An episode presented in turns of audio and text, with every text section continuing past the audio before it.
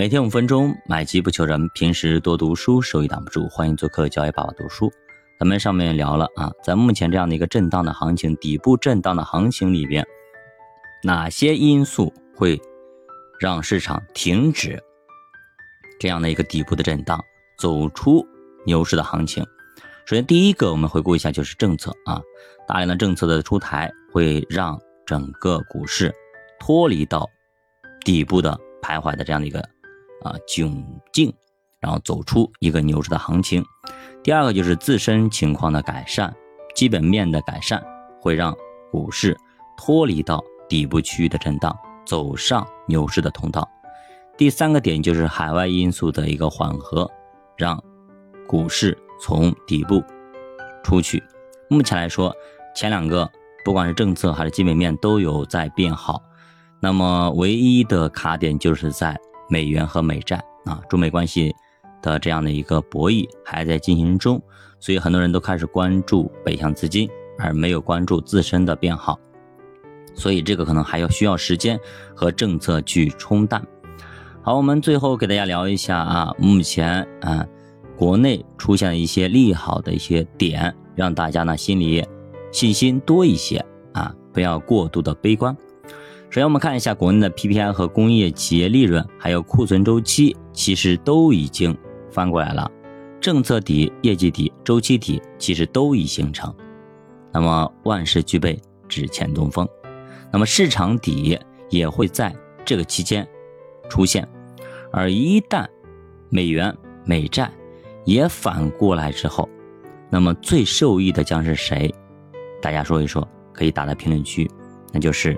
科技和成长，比如说以科创板、科创五零，还有恒生科技为代表的这些板块，那到那个时候，他们都会啊迎来一个非常大的一个反弹，所以这也是主播非常非常想看到的，因为主播手里拿着这些基金，所以你别看它现在跌得很深，大家都很难受，一旦开始涨，速度会非常快。其实，在去年的十二月份啊，我们已经体会到了恒生科技上涨拔的速度非常惊人，对吧？一度啊，短时间内拔了百分之七十上去，你想想看，相当的给力。所以说，各大指数的估值图你可以去看一下，你可以去看一下，目前都在啊这五星级别的这样的一个位置。啊，非常非常便宜，也非常非常低估。那这样便宜的东西，您手里有吗？没有，可以买一点。其实大家完全没必要啊，为股市去烦恼、去发愁。其实一切的一切都会好起来的，都会涨起来的。日子总要过的。即使你现在已经是月光族，已经是负债累累，也不要失去希望。如果您失去希望，你只有一个选择：躺平，或者说跳楼。结束你的生命，那人只要活着，他就有希望，对吧？你只要努力，这些东西总会过去，债务总会还清，你以后还真的有可能真的翻身了，成了钻石王老五呢，也未可知。所以人在，啊就不怕，留得青山在，不怕没柴烧。而且根据以往的经验，熊的时间越长，牛的力度越大呀，兄弟。这个道理平时在牛市里都知道，但是在熊市里很多人都忘了。这就是约翰伯格《共同基因常识》里面讲的，很多人其实都把常识抛在了脑后。股市这个东西，哈，怎么说呢？很有意思，对吧？很有意思。他很喜欢欠钱，但是他从不跑路。他不像 P to P，他不像一些私募和信托，他跑路，他从来不跑路。在你完全想不到的时候，他会把欠你的钱一把连本带息全还你。但是当你想从他身上抢钱的时候，他往往又会让你亏好几年。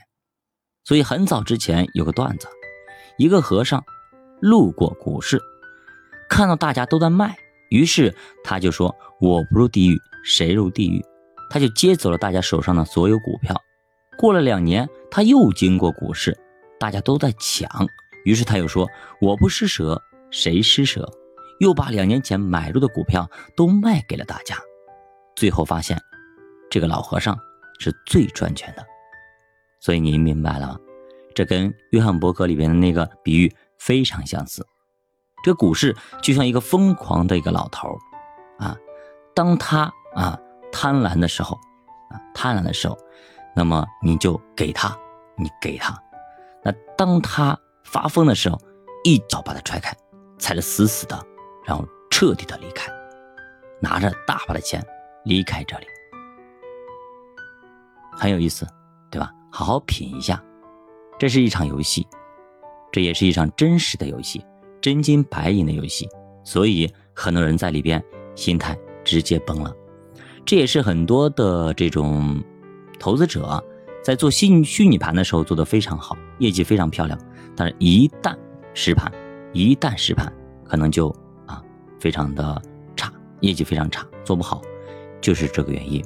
模拟考试可以考得非常好，但是一旦真的上了高考，就考得很差。我记得我上高中的时候，我们学校有一个学霸很牛逼，绝对清华北大的料，非常好，尤其数学非常好，每次基本上都是满分的这样的一个成绩。但是，一上高考，一百五十分的数学，他能考个多少分？七八十分！其他成绩也一样。本来他在学校里边排排名第一名的，绝对是清华北大，不用说啊，因为我们学校里边当时前五名啊，基本上清华北大。都可以去上的，所以你看，很牛逼的一个人，平时考试很厉害，但是一上高考教室考试的考场就不行，一下考场全都会，一进考场全都懵，啊，脑袋懵了，这就是这样子，心理素质一定要过关。后来这哥们儿后来就是实在没办法啊，被学校给啊直接就是破格录取了，做了助教，就是教数学。啊，就数学，绝对一个数学天才，但是没办法，考试还真不行。所以呢，这个时候还真没有人给你破格录取啊。在市场上，就是有能耐您吃肉，没能耐连汤你也喝不着。教的书陪你一起慢慢变富，咱们下节再见。